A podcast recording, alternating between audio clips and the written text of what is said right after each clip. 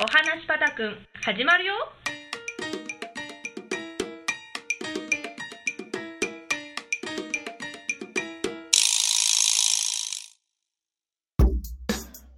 みんな、明けましておめでとう。今年もお話パタくんよろしくね。さて、みんな今年は何年か知ってる？そう、牛年だよね。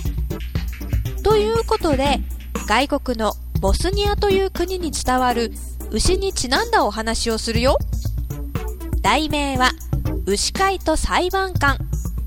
それでは、始まり始まり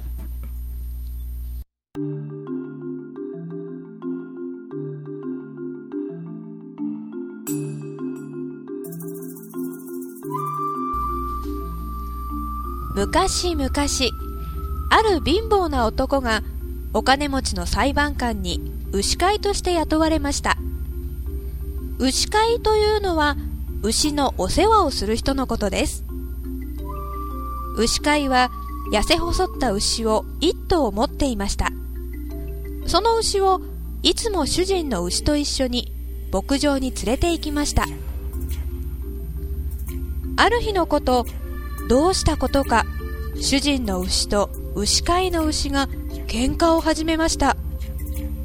そして痩せっぽっちで弱いはずの牛飼いの牛がお金持ちの裁判官の牛を角で突き殺してしまいました。牛飼いは主人の裁判官のところへ駆けつけました。ああお情け深い旦那様。大変なことが起こりました。どうか公平に。お裁きくださいませ。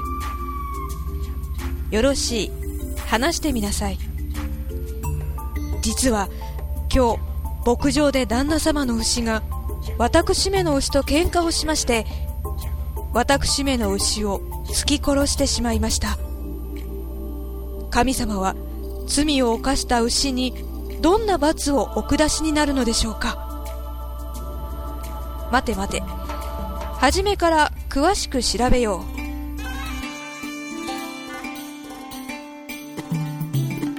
う。わしの牛はお前の牛を睨んだかね？いいえ旦那様。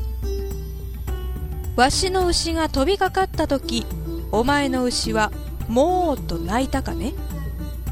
はい旦那様。では神に誓って正直に言うのだぞ。お前の牛がわしの牛を怒らせたのだろう。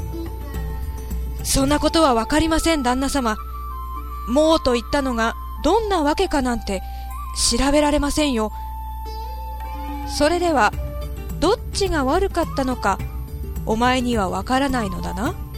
はい旦那様。どちらが悪かったのかわからないとすれば罰することもできない。動物を裁くことなどできると思うか？その通りでございます。旦那様全く公平にお裁きくださいました。ただあのなんだまだ用があるのか。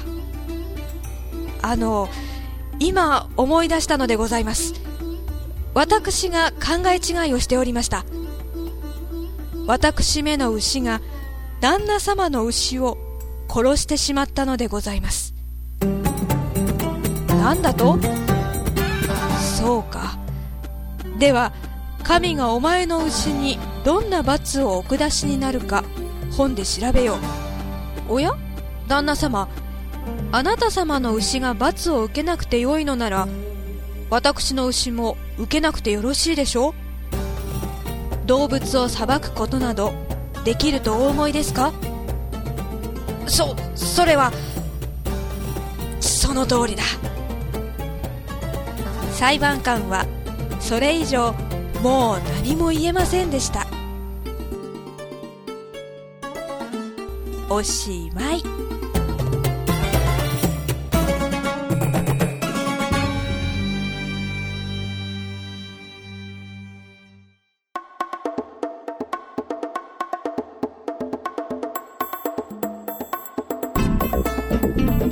みんなどうだったかな？それじゃあお話パタくん次回もお楽しみに。まった